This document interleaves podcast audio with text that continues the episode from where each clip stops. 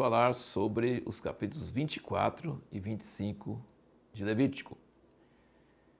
Nós vemos nesse capítulo 24 que o sacerdote tinha duas tarefas muito importantes. Claro que tinha outras também, mas aqui está falando sobre duas tarefas importantes que ele fazia no santo lugar. Ele tinha que manter as lâmpadas acesas no candelabro, não podia deixar apagar, e ele tinha que sempre providenciar para que houvesse pão em cima da mesa. Eu lembro de um artista é, muito famoso, acho que nos Estados Unidos, em algum lugar, que ele sempre fazia casas com luzes nas janelas, porque ele tinha trauma na sua infância de chegar em casa e não tinha pai, a mãe estava trabalhando, e sempre a casa estava no escuro. Então, todas as pinturas dele ele faz com luz. Quando você chega em sua casa, você quer luz e comida. Precisa de luz e comida. E na casa de Deus não é diferente. Ele quer as lâmpadas acesas e o pão na mesa. As lâmpadas acesas representam o mover do Espírito Santo e o pão representa a palavra de Deus, nosso alimento, que nós vivemos pelo pão da vida. Depois nós temos o episódio do cara que blasfemou o nome do Senhor numa briga. E aí o pessoal achou que era muito sério e prendeu ele para perguntar para Deus o que deveria fazer com ele.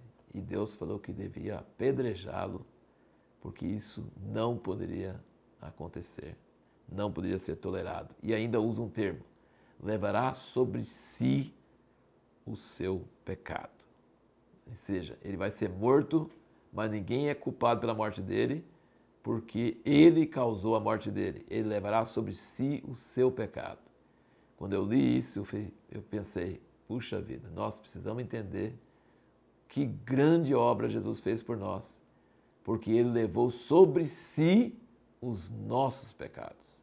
Esse infeliz aqui blasfemou o nome de Deus numa hora de raiva, de ira, e morreu e levou sobre si os seus pecados mas Jesus levou sobre si os nossos pecados. É uma coisa maravilhosa. E aí nós chegamos no capítulo 25, que fala sobre o ano sabático e sobre o ano do jubileu. Muito importante você entender como Deus gosta dessa, desse ritmo, dessa rotina. Ele não é só os dias da semana, seis dias e o sétimo descanso. Seis anos planta e o sétimo ano descansa. E assim como foi o caso do maná, quando colhia o maná na sexta-feira, ele vinha em dobro, sem eles tentarem, vinha em dobro, e era o suficiente para sexta e sábado. Aí podia sair no domingo e colher. E aqui ele está dizendo: se vocês me honrarem e deixar a terra descansar no sétimo ano, vocês vão colher no sexto ano o suficiente que vai dar para sustentar vocês no sétimo ano e até chegar à colheita no oitavo ano, quando vocês começarem a plantar novamente. E ele fala: a terra precisa descansar. A terra não pode ficar sendo tirado dela direto, tem que ter o descanso, tem que ser esse ritmo de 7 a 7 anos. E aí, quando chega a 49 anos, ou 7 semanas de anos, aí você vai parar no sexto ano, como sempre, e o 49 ano vai ter descanso, e no quinquagésimo ano vai descansar também, porque é o ano do jubileu. E aí só vai colher, plantar e colher no outro ano. Aí você vai ficar dois anos sem trabalhar, sem fazer a terra produzir. E ele falou assim: você vai pensar assim, mas se eu fizer isso, eu vou ficar pobre, não vai dar certo. Mas na lei de Deus não é assim que funciona. Quando você obedece à lei de Deus, ele faz você prosperar. Já vi testemunho de pessoas que honraram a Deus, seja qual for o dia da semana que eles tiravam, e Deus fez eles prosperar mais do que pessoas que trabalham todo dia e tentando dar botando para tentar conseguir as coisas. Então é isso que é a resposta. Tem vezes que deixar de trabalhar produz mais do que trabalhar. É mais importante honrar a Deus em todas as suas ordenanças e ter esses descansos periódicos do que você ficar trabalhando o tempo todo, tentando produzir e, na verdade, vai produzir menos do que a, do que a pessoa que descansa e honra a Deus. Deus diz que a terra pertence a Ele. A terra não é de ninguém, a terra pertence a Deus. Mas Ele dá para as pessoas. E tem pessoas que trabalham e tem pessoas que são preguiçosas, certo? É, sempre tem isso. E o rico vai começar, aquele que trabalha vai começar a ficar rico, ele vai comprar a terra do pobre, O pobre vai ficar na miséria, vai ter que se vender como escravo, sei lá, naquela época era assim, ficar sem terra. É, mas só que acontece o seguinte: no espaço de 50 anos, toda a terra voltava para os donos originais.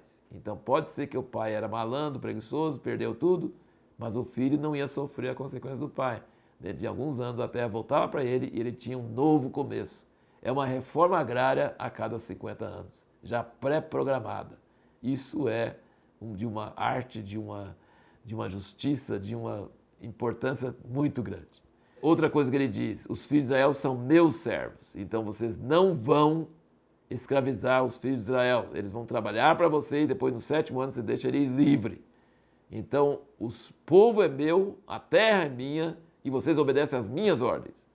Só o fato que vocês saíram da terra do Egito não quer dizer que agora você está livre e solto. Você está livre de Faraó. Mas agora eu sou o Senhor e você vai fazer o que eu quero que vocês façam. Ele disse também que em vez de trabalhar o campo e arar e fazer todo aquele trabalho, que ia deixar a terra ociosa, deixar a terra sozinha. Mas a terra sozinha vai ter caído grãos nele, ter caído coisas, ele vai começar a produzir coisas assim por conta própria. Né? E ele falou assim: então você pode comer diretamente do campo daquilo que nasce por si mesmo. Então eles poderiam ter uma reserva e também poderia ter coisas que nasceram por si só no campo. E a última coisa que nós queremos notar aqui é a questão do que o ano de jubileu era proclamado no dia da expiação. Esse dia de aflição de alma, que o sumo sacerdote entrava no Santíssimo Lugar, a cada 50 anos, nesse dia da tristeza, era proclamada uma coisa da maior alegria que todos os que tinham perdido a terra voltavam para sua terra. Todos os escravos eram libertos. Era um dia de alegria nacional, porque havia uma reversão de todas as coisas mal feitas, que pela preguiça, pela falta de trabalho, pela, por doença, por qualquer coisa, tinham perdido a terra, tinham perdido a liberdade, iam retomar a terra, iam retomar a liberdade, e isso acontecia no dia da expiação, a cada 50 anos. E agora eu tenho uma pergunta muito interessante para nós tratarmos no próximo vídeo. E é a seguinte: se a Bíblia toda fosse uma única música, qual seria o refrão?